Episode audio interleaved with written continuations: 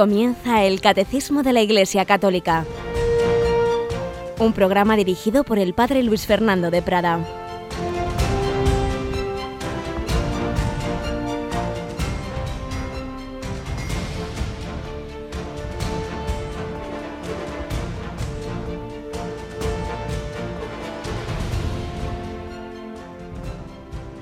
Alabados sean Jesús, María y José. Un cordial saludo, querida familia de Radio María. Bienvenidos a esta nueva edición del Catecismo de la Iglesia Católica que con la gracia de Dios vamos comentando, aprendiendo todos, también unos de otros. Vuestros comentarios, vuestras preguntas también nos ayudan y rezando unos por otros. Y os pedimos, ya os lo decíamos el otro día, especial oración este fin de semana. Cristina Rubio, buenos días, Cris.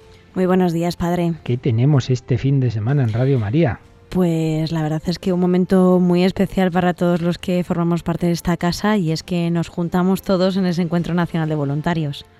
En Los Negrales, cerca de 200 de los más de mil voluntarios de Radio María en toda España, nos juntaremos haciendo el esfuerzo a cada voluntario de, de, tiempo, de trabajo, incluso económico. Aquí cada uno se paga su viaje, su estancia, porque es que Aquí todo el mundo lo hace por, por el Señor, por la Virgen, por evangelizar, lo cual no es nada, no es nada comparado con tantos hermanos nuestros eh, que se juegan no el tiempo o el dinero, sino la vida en tantos lugares del mundo. Seguimos con este artículo eh, sobre los mártires del Japón, que hoy vamos a terminar su resumen que estamos haciendo en estos, en estos días.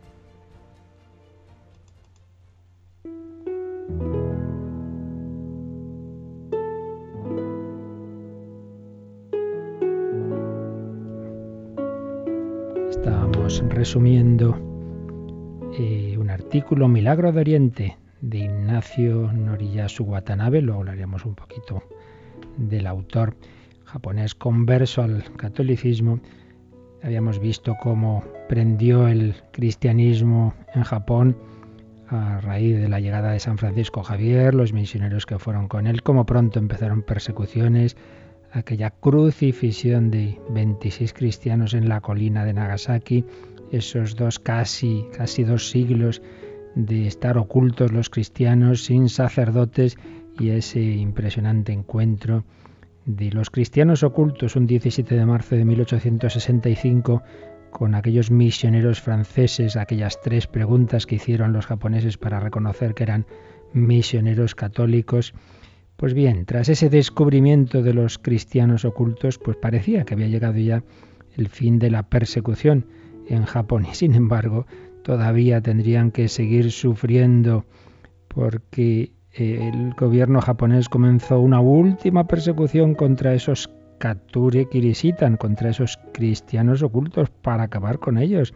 En 1868 los cristianos de Nagasaki fueron desterrados a una pequeña población encajonada entre montañas ahí permanecieron hasta 1873. El número de los desterrados fue de casi 3.500, pero habían muerto 664 durante la última persecución.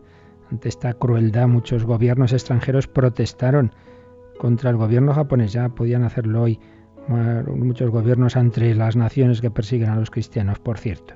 Se protestó ante el gobierno japonés y entonces ese gobierno pues echó para atrás y al final permitió la libertad de culto a todos los cristianos de Japón. Volvieron a sus hogares aquellos cristianos ocultos y los de Nagasaki se pusieron todos unidos a, a, a construir una gran iglesia en 1917, 22 años después de colocar la primera piedra, terminó la construcción de esa iglesia de Nagasaki. Por fin, aquellos cristianos podían alabar a Dios y cantarle el Te Deum en nombre de todos los mártires que había habido en Japón, que había habido en Nagasaki. Concretamente en Nagasaki creció mucho el número de bautizados, llegaron a ser unos 10.000 volvió a ser el corazón del cristianismo en Japón. Parecía que había llegado el fin del derramamiento de sangre, pero les esperaba una cruz sin comparación, una cruz inesperada. El 9 de agosto de 1945 cayó la segunda bomba atómica sobre Nagasaki, qué casualidad. Hiroshima y Nagasaki, dos ciudades donde había más cristianos en Japón, las dos bombas atómicas. En un instante murieron en Nagasaki 72.000 personas. Entre ellas estaban 8.000 cristianos. Y aquella iglesia que habían construido los cristianos ocultos estaba muy cerquita del lugar donde explotó la bomba, por ello fue destruida. Como consecuencia de aquello, como sabemos, el 15 de agosto, día de la Asunción de la Virgen, Japón se rendía, terminaba la Segunda Guerra Mundial y entonces los hijos de aquellos mártires se pusieron de nuevo a reconstruir la iglesia en el mismo lugar en que estaba antes.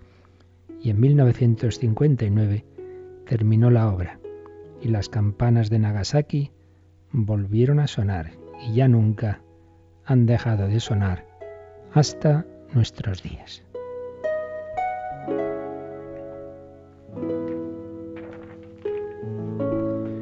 Pero muchas veces peor que la persecución es la prosperidad. Japón, país próspero, pero país también que ha ido perdiendo su sentido más religioso de la vida y en la que el catolicismo también en buena medida ha perdido su vitalidad y muchos, muchísimos jóvenes japoneses no tienen horizonte en la vida, muchas veces andan pues como los, los de Europa, pues sin un sentido. Y uno de esos jóvenes era precisamente quien ha escrito este artículo Noriyasu Watanabe. Hace bastantes años yo le conocí, le hice una entrevista para un programa y vamos a poner, ya que hemos estado leyendo su artículo, la síntesis de ese testimonio, de esa pequeña entrevista. Eh, bueno, ya veréis luego al final el, por qué lo hacemos también y conocemos un poquito más al, autor de, este artículo, como os digo, no, Noriyasu Watanabe, eh, y con un testimonio precioso. Me llamo Norias Watanabe. Desde el 4 de enero de 2004 también me llamo Ignacio y soy japonés. Tengo 24 años. Ahora estoy en un seminario de Toledo preparándome para ser sacerdote. Y os preguntaréis cómo he llegado aquí. Todo ha sido obra del Señor.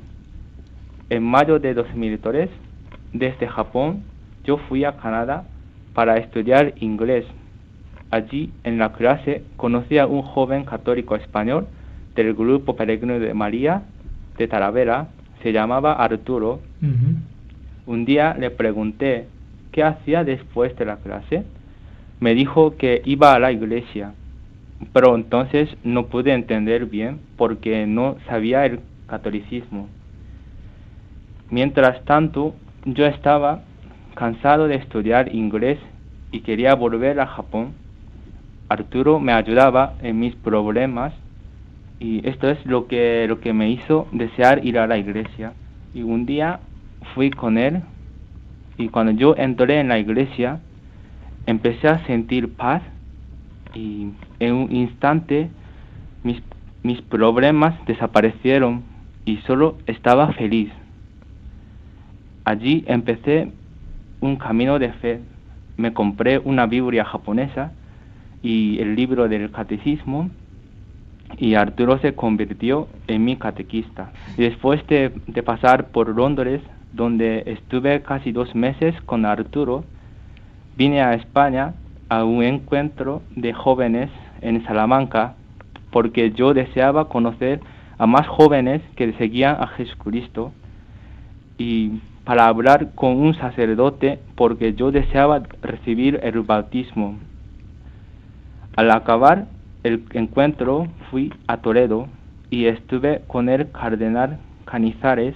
Yo no sabía casi español, pero le dije, yo amo a Jesús, amo a María, amo a la iglesia, quiero ser cristiano.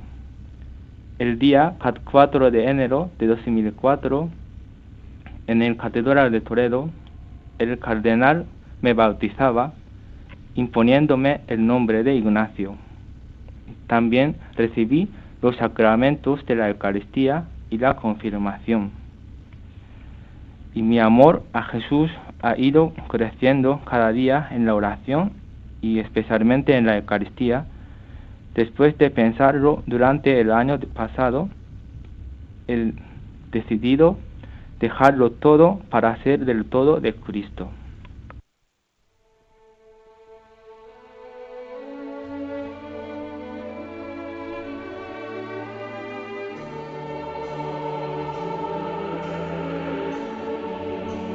Esto nos decía Ignacio Nori hace ya bastantes años porque este verano, si Dios quiere, ya se ordena de sacerdote. Fijaos lo que puede hacer el testimonio de un joven que va a misa, que ayuda a un compañero, este japonés sin fe, este japonés sin sentido en la vida, este japonés ya aburrido, encuentra paz, alegría y quiere conocer jóvenes cristianos, se bautiza, entra en la Iglesia Católica y dentro de nada sacerdote de la Iglesia Católica, un hijo de aquellas tierras japonesas por las que tanto luchó el patrono de las misiones, San Francisco Javier. Pues vamos a encomendarnos a él, vamos a pedirle por tantas naciones, el Papa mira mucho al Asia, a Oriente, es el continente con menos cristianos todavía, vamos a pedir que a todos esos lugares llegue el Evangelio.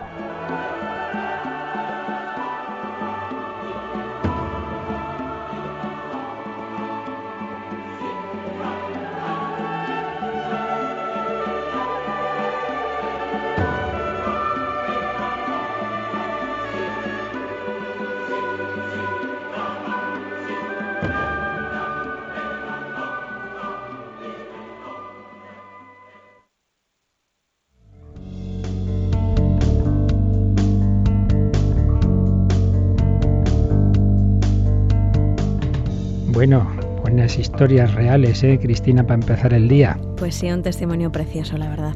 Y estaba yo pensando cómo San Francisco Javier disfrutaba enseñando el catecismo en aquellas tierras, en la India, en Japón, veía ese, hambre que tenían los niños, sobre todo le, le, impresionaba, ¿no?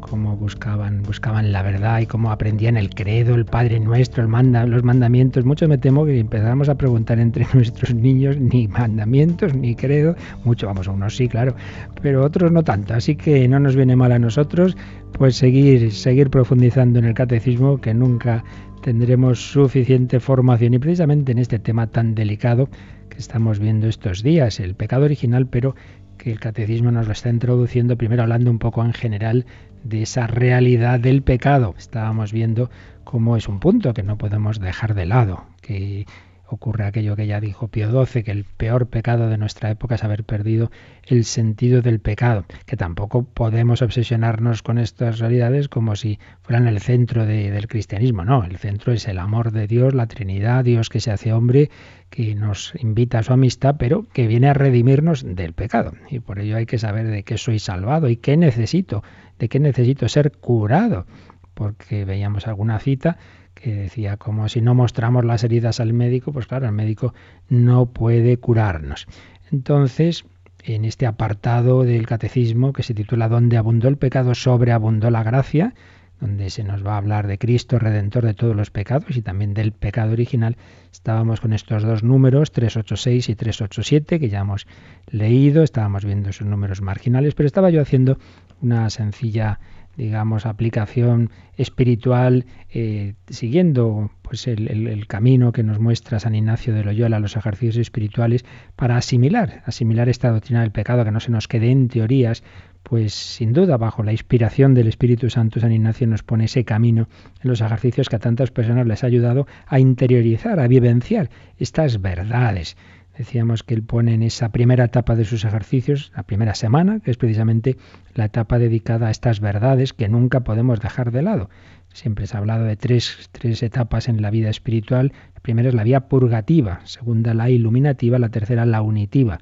Purgativa, pues ante todo me tengo que dar cuenta de que estoy llamado a la conversión, siempre estamos llamados a la conversión. primer paso siempre es reconocer qué es lo que está mal en mi vida y, pedir al Señor que me ayude a cambiarlo. Purgativa, pues esto corresponde más o menos a esa primera etapa o primera semana de los ejercicios de San Ignacio. Segundo vía, iluminativa. El Señor va iluminando mi vida sobre todo con la propia vida de Cristo, viendo a Jesús, viendo su vida, viendo las etapas de su vida y de su pasión, muerte y resurrección. El Señor va iluminándome. ¿Qué, qué debe vivir el hombre? Pues lo que, lo que ha vivido Cristo, como hemos recordado muchas veces ese texto del Vaticano II, Cristo revela al hombre al propio hombre para entender el misterio del hombre. Una clave de la antropología cristiana es que el hombre se entiende desde Cristo, desde Dios se hecho hombre, vía iluminativa y vía unitiva. cuando uno va avanzando en esa vida espiritual, se va uniendo cada vez más a Dios. Y claro, la consumación de esto es la muerte. La muerte no tenemos que verla como por desgracia la vemos en nuestro mundo como, pumba, de repente se termina la vida. No, sino que debe ser la, consumación de lo que estoy haciendo en la vida, la plenitud de la entrega, la, eh, la unión plena ya con Dios. No es ruptura de lo anterior, sino al revés, es, es, es la plenitud de lo que estamos viviendo. Pues bien, en esa primera etapa, en esa vía purgativa, en esa primera semana de ejercicios, primero San Ignacio nos pone esa meditación que ayer recordábamos de los tres pecados, que recoge estas doctrinas, esta doctrina de fe. San Ignacio no, no inventa nada, ¿no?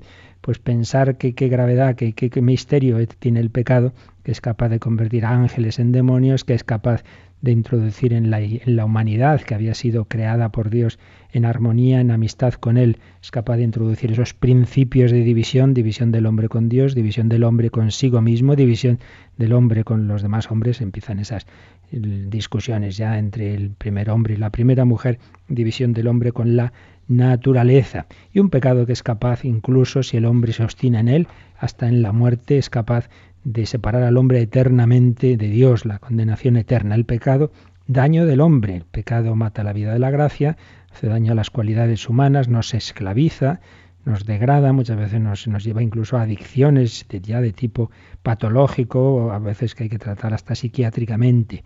El pecado contra la sociedad, va rompiendo las familias, va haciendo que perdamos la confianza de unos con otros. Poníamos ese ejemplo de tantos pueblos que antes estaban las puertas abiertas y ahora ya todo el mundo las tiene que cerrar, no nos fiamos.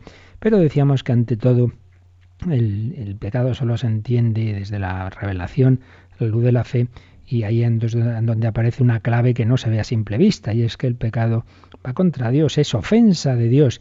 Y decíamos que existen ofensas explícitas, ese pecado satánico, pero también ofensas implícitas en todo pecado. Es como decirle a Dios, no me fío de ti, prefiero mi gusto, yo voy a ser más feliz a mi aire, tú no me vas a hacer feliz y vivo sin ti, pues lo que hace el hijo pródigo. Vemos esas imágenes bíblicas, decíamos, pues del adulterio, si el Señor quiere desposarse con nosotros, ya ves el esposo, Israel es la esposa y esto en el Nuevo Testamento se convierte en que Jesucristo es el esposo y el alma cristiana es la esposa. Estamos llamados a unirnos con Cristo. Por el pecado le somos infieles, adoramos a los falsos ídolos y todo esto lleva esas heridas que le hacemos, esa ofensa al Señor para que nos entrara por los ojos, el Señor ha querido que se convirtiera en heridas físicas en su pasión. Pues bien, esta primera meditación de los tres pecados eh, dice San Ignacio, nos propone que la terminemos como ante Cristo en la cruz, que me dé cuenta de que es mi redentor. Ha venido de creador a hacerse criatura de vida eterna, muerte temporal, a morir por mis pecados. Bueno, no es nada nuevo, ya lo decía San Pablo. Cristo me amó y se entregó a la muerte por mí. San Ignacio nos propone que nos hagamos esas preguntas. ¿Yo qué he hecho por Cristo? ¿Qué hago por Cristo? ¿Qué debo hacer por Cristo? Por eso veis Aquí está el enfoque correcto de estos temas. No se trata de mirar en el pecado en sí mismo para decir, ay, qué malo soy y agobiarme, sino para darme cuenta de que he sido salvado. Jesús ha muerto por mí, Jesús me ofrece el perdón de los pecados, sangre derramada por vosotros y por todos los hombres, también por ti, para el perdón de los pecados. Ahora hace falta que yo reciba esa sangre, que yo reciba ese perdón, que yo acuda a las fuentes de la vida divina que fundamentalmente son los sacramentos, perdón de los pecados que me llega a través de la penitencia, de la confesión, la Eucaristía, donde recibo ese cuerpo y esa sangre entregados, derramada por mí. Esta es la primera meditación, los tres pecados, y luego San Ignacio nos propone una ya de que es aplicar esto a mi vida personal. Hemos visto el pecado en sí mismo, sus consecuencias en la historia, y cómo convierte a los ángeles en demonios, cómo introduce el mal en la humanidad, cómo hace daño a los hombres y ahora cómo me ha hecho daño a mí. Entonces ahí es donde ya nos propone que miremos un poco a nuestra vida personal, que nos demos cuenta de que en toda mi vida ha estado presente el pecado, pues desde pequeño, ¿verdad? Y cada uno pues tiene que ver. Recibía un correo, una persona que me decía, ay, no, no, no veo mis pecados, ¿cómo puedo descubrirlos? Pues ante todo uniéndonos a Dios. Cuanto más cerca estemos del Señor, más recibamos su luz, más lo veremos. Pero también Claro, meditando la doctrina de Cristo y dándome cuenta que Jesús nos pide mucho. Amar a los enemigos, pensar bien de los demás, nunca criticar, en fin, todo, ese, todo lo que son el sermón del monte, las bienaventuranzas. Entonces, si vamos leyendo el Nuevo Testamento, pues como el Señor nos pone el listón muy alto. Sed perfectos como vuestro Padre Celestial es perfecto. Sed misericordiosos como vuestro Padre es misericordioso. Entonces nos iremos dando cuenta de que, uy, nos queda mucho, mucho, que hay mucha, mucha, todavía mucha sociedad en nuestra vida. Entonces podemos pensar así como esas tres grandes líneas, ¿no? Mi relación con Dios. Realmente yo vivo desde la fe en Dios, me lo creo, que Él es mi Padre. Me creo ese inicio del credo que estamos comentando. Creo en Dios Padre Todopoderoso.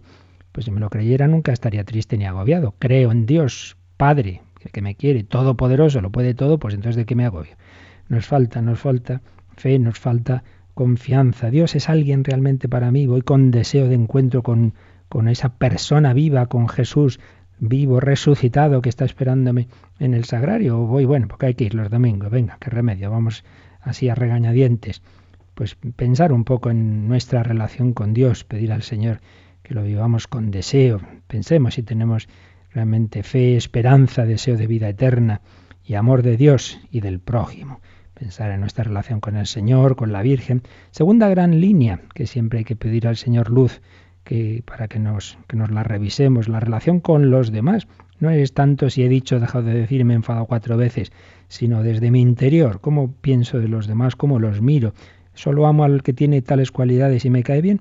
¿O como Cristo, con un amor universal, gratuito, misericordioso, como el Padre Celestial, que hace salir el sol sobre buenos y malos, llover sobre justos e injustos? Intento pensar y hablar bien de los demás, me dejo llevar de las críticas intento servir a los demás. No he venido a ser servido, sino a servir, dijo Jesús. Por el contrario, yo, que me sirva a todo el mundo, ¿no? Intentar hacer todo el bien posible, mi relación con los demás.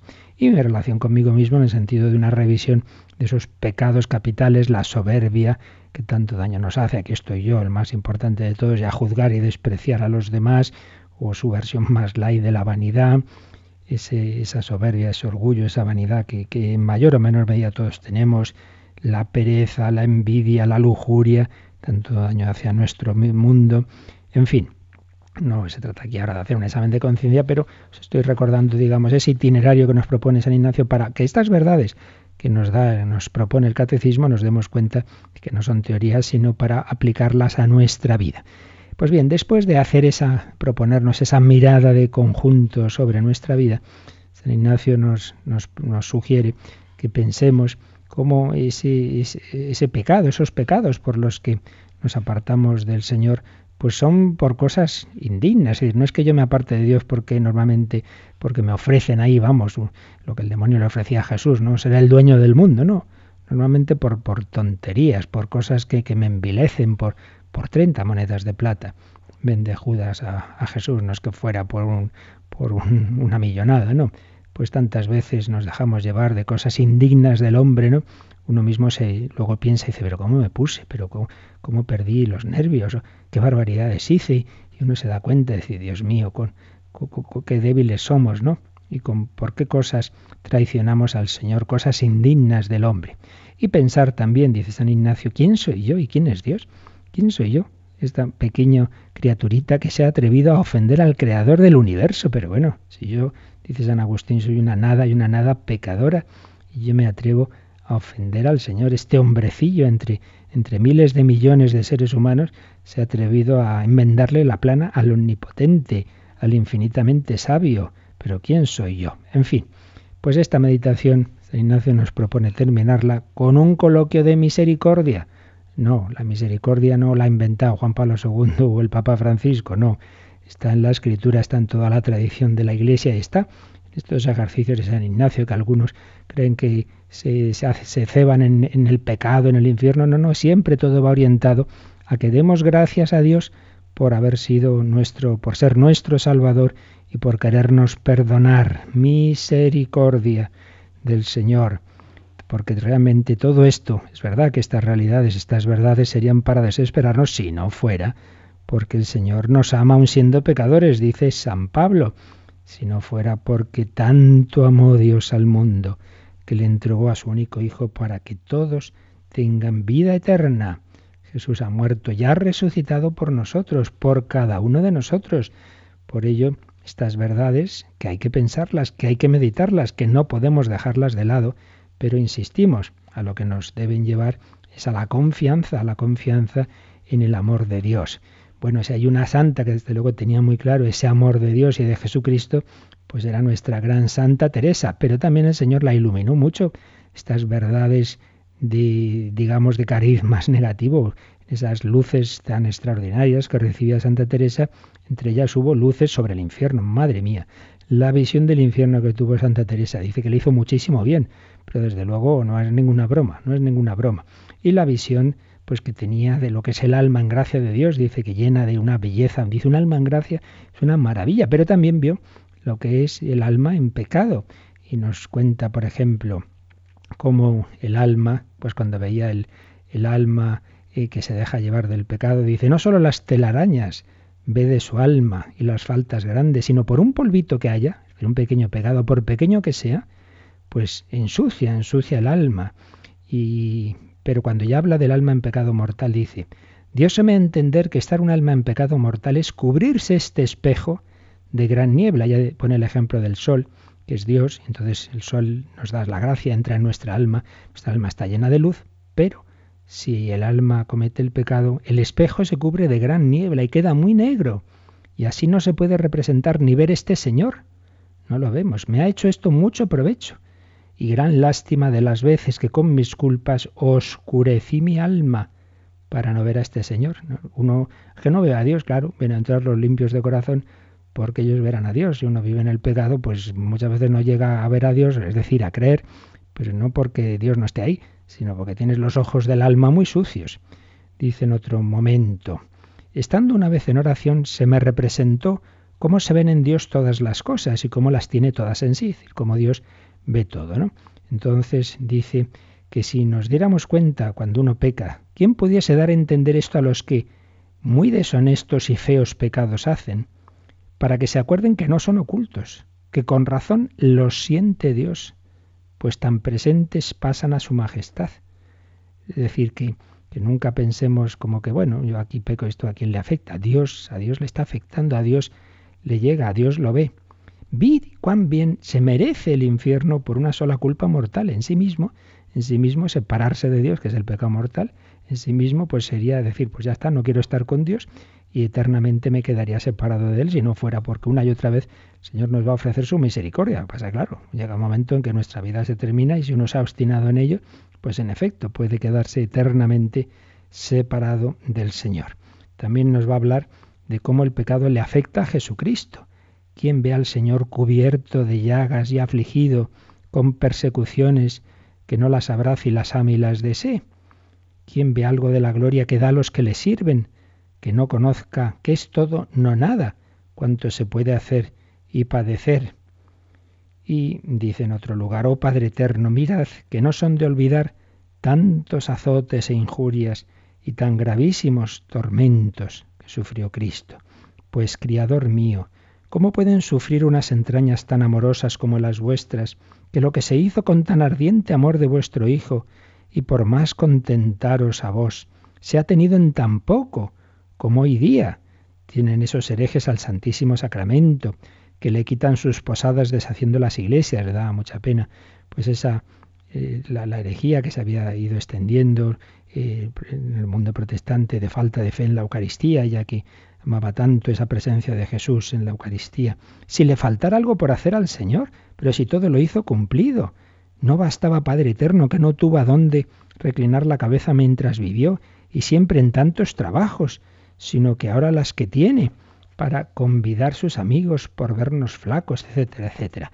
No había pagado bastantísimamente por el pecado de Adán.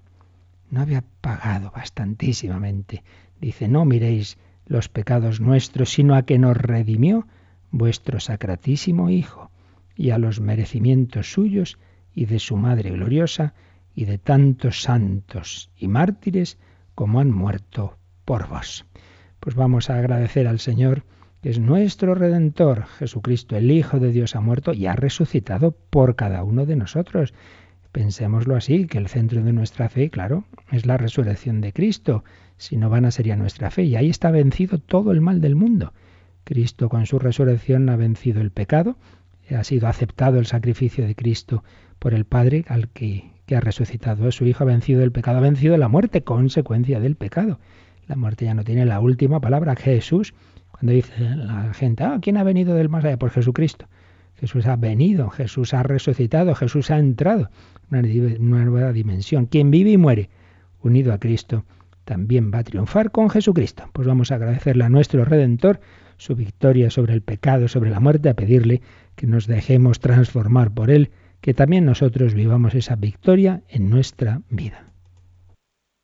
Es el Señor, aleluya, Jesús resucitó.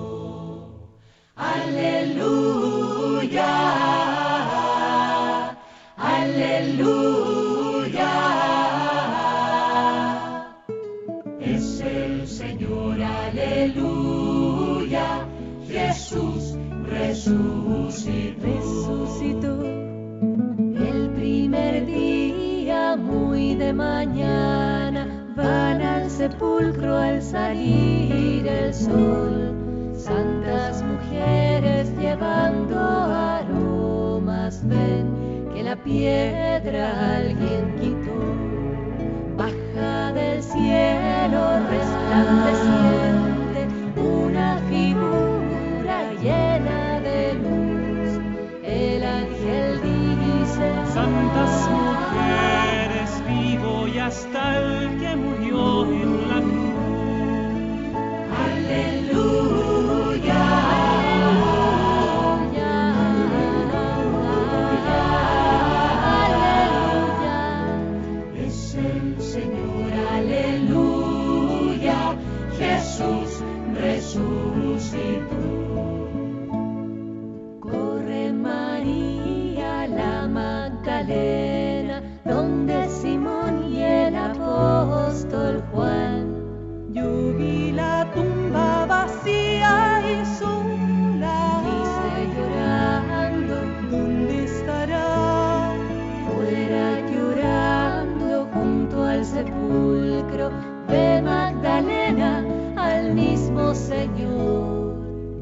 Mujer, a quien tú buscas. Y en su dolor no lo conoció. Tu jardinero, si lo tomaste, di dónde está y yo lo llevaría. Jesús le dice, María, y ella responde,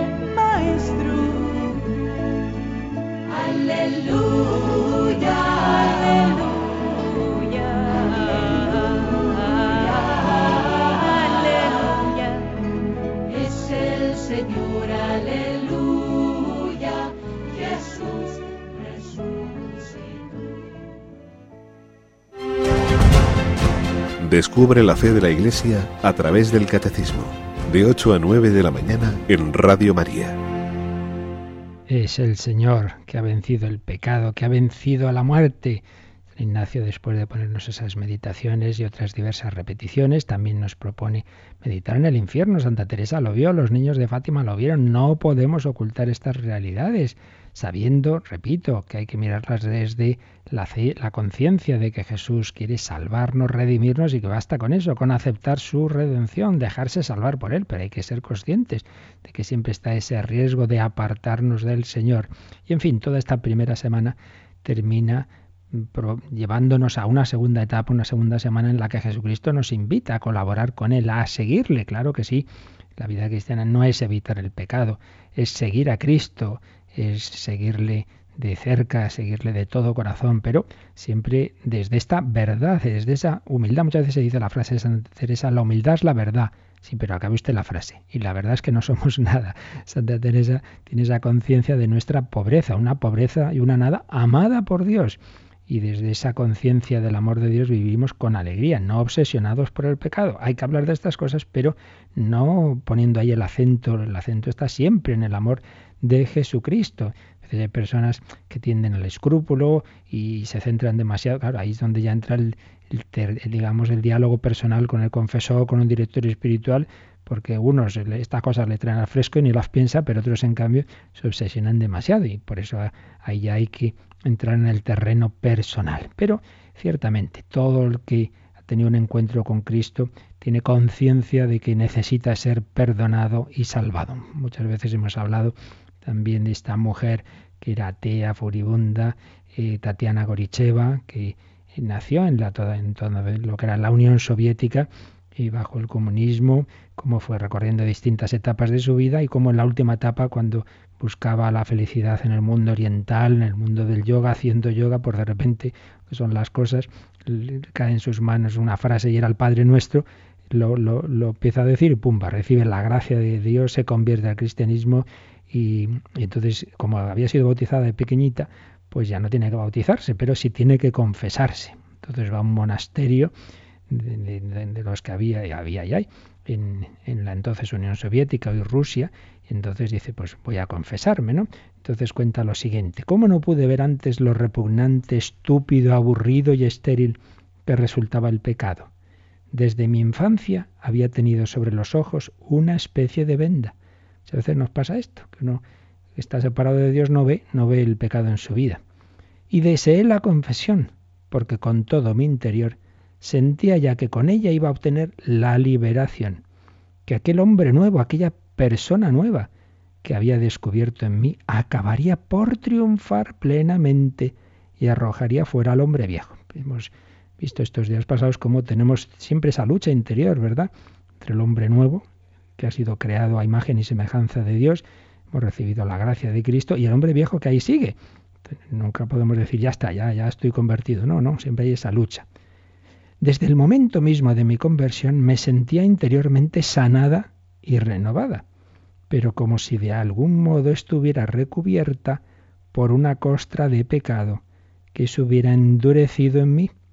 Por ello deseaba la confesión como un baño.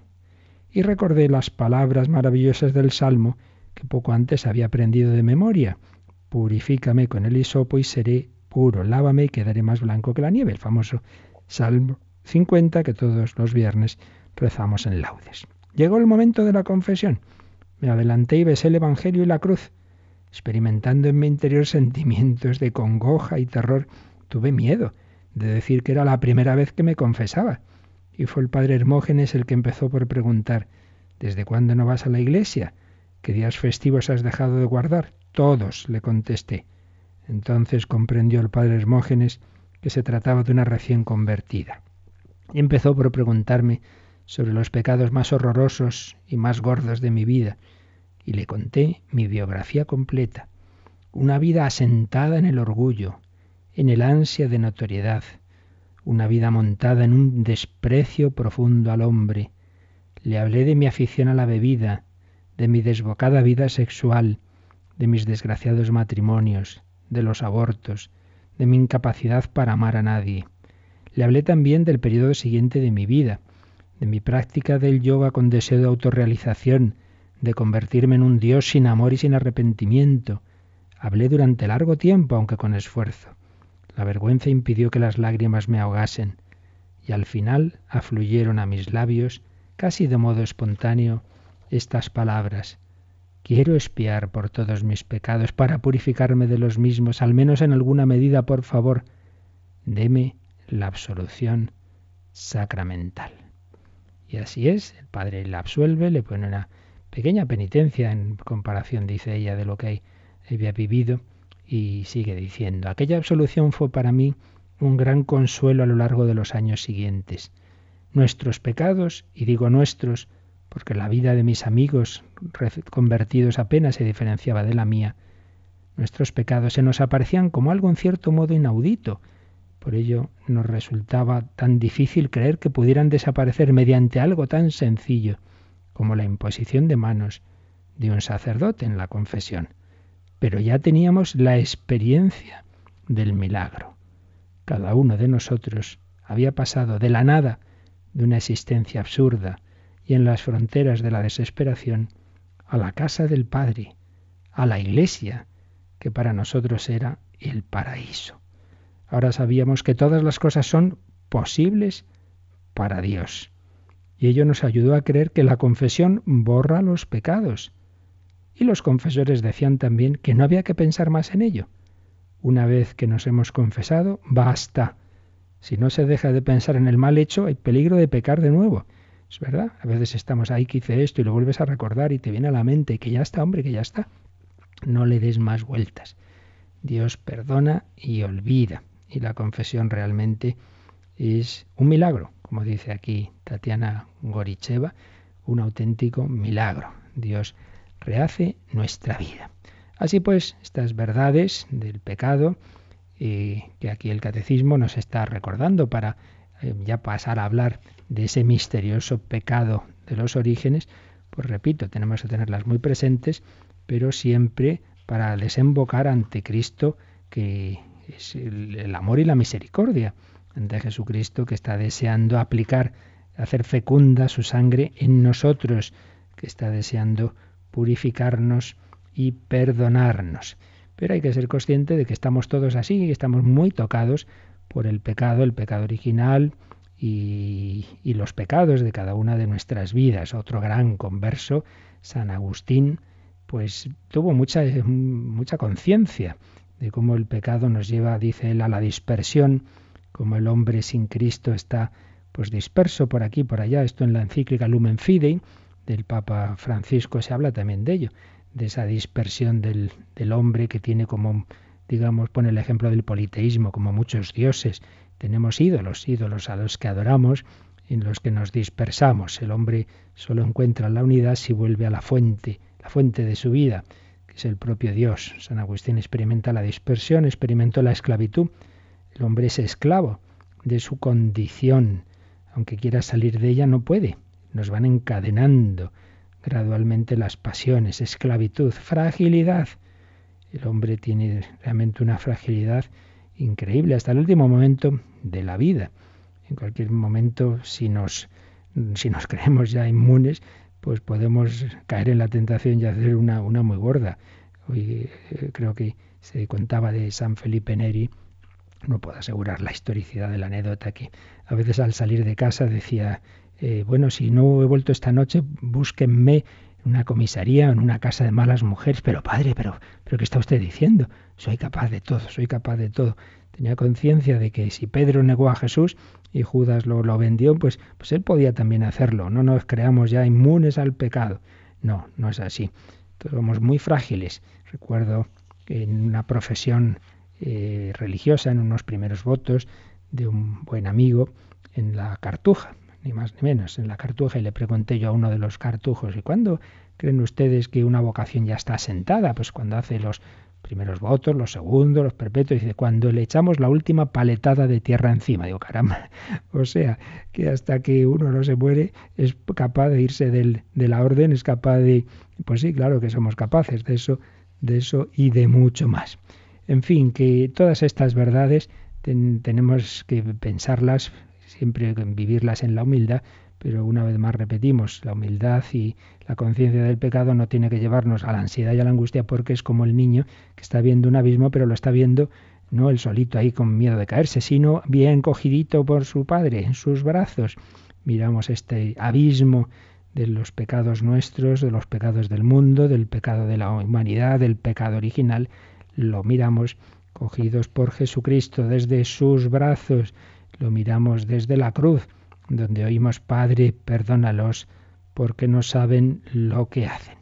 En fin, nos hemos extendido un poquito comentando estos dos números del catecismo que nos hablan de la realidad del pecado, eh, porque creo que nos viene bien en nuestro mundo enfocar bien estas realidades. Y ya el siguiente apartado pasa directamente al pecado original. El siguiente apartado dice el pecado original, una verdad esencial de la fe. Pero no vamos ya a dar este paso para los minutos que nos quedan, lo dejamos ya para el próximo día, así que tenemos ahora pues unos minutos para meditar lo mucho que hemos estado recibiendo de, esta doctrina, de la Iglesia, de, de los santos y para vuestras consultas y preguntas. Lo hacemos así y si queréis ahora os recuerdan cómo podéis hacer vuestras llamadas o vuestros correos. Participa en el programa con tus preguntas y dudas. Llama al 91 153 8550. También puedes hacerlo escribiendo al mail catecismo arroba radiomaria.es. Catecismo arroba radiomaria.es.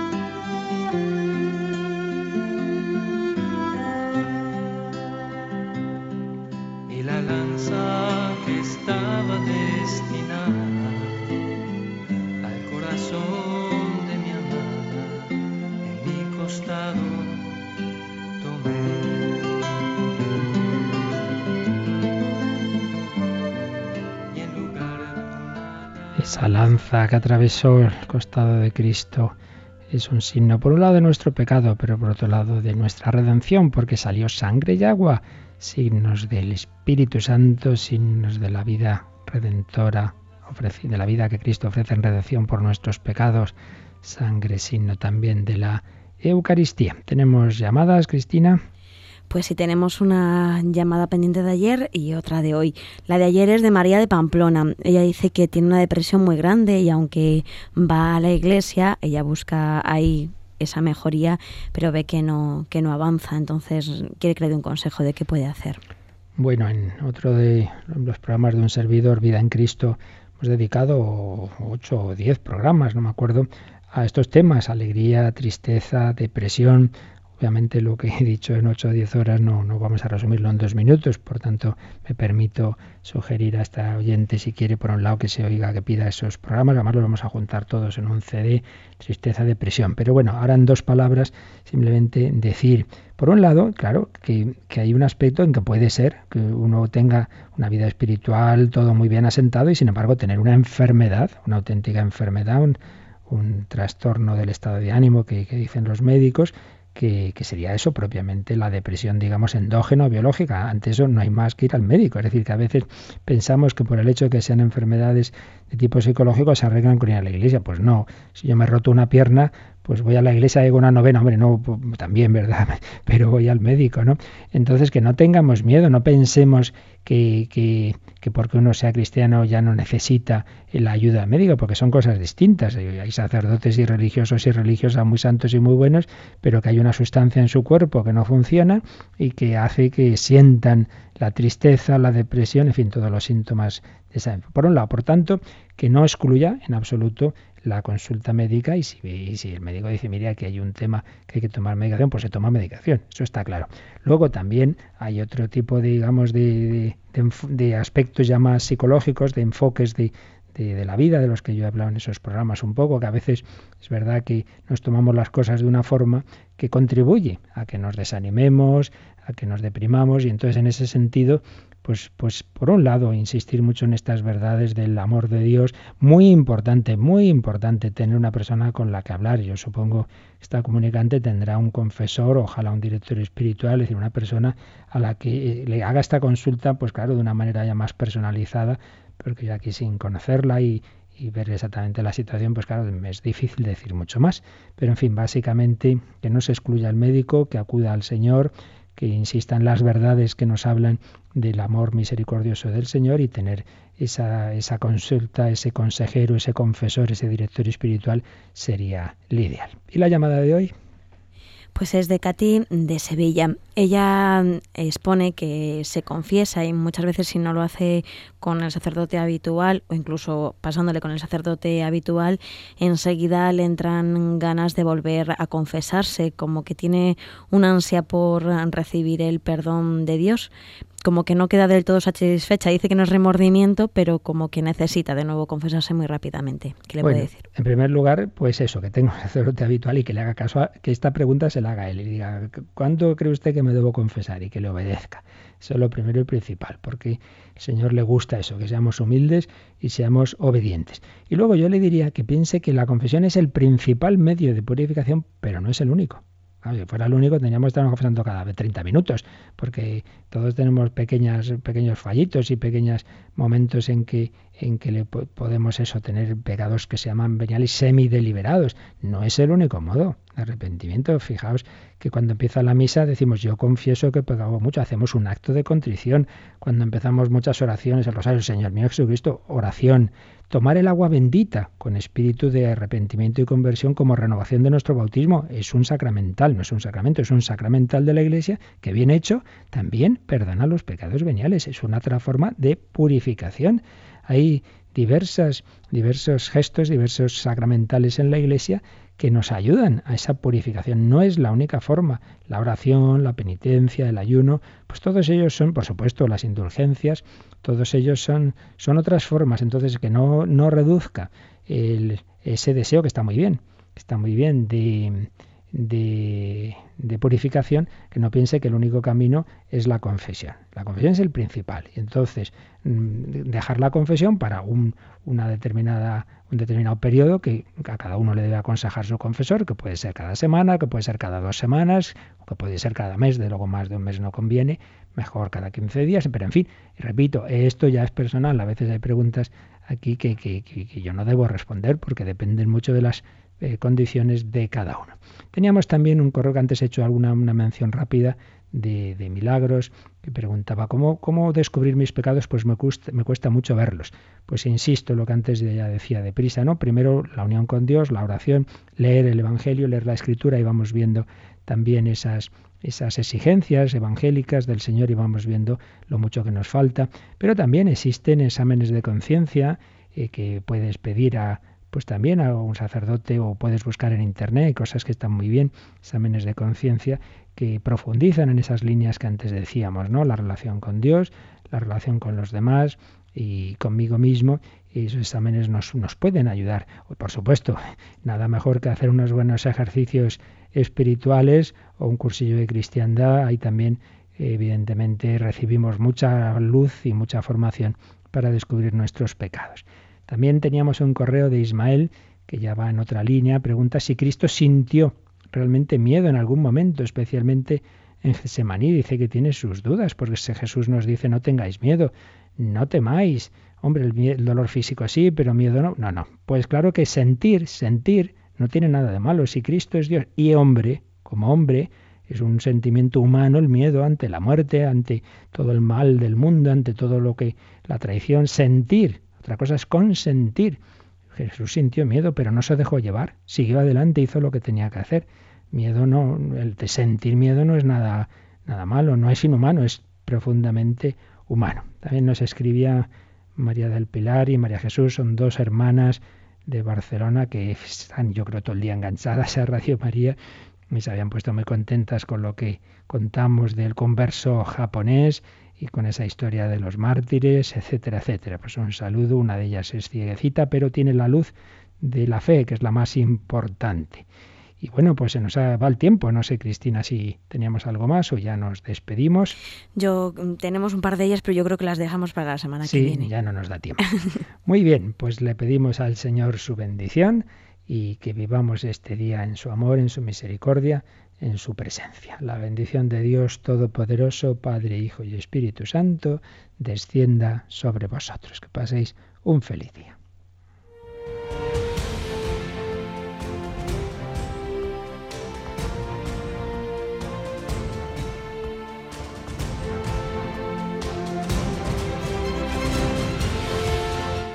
Han escuchado en Radio María el Catecismo de la Iglesia Católica, un programa dirigido por el Padre Luis Fernando de Prada.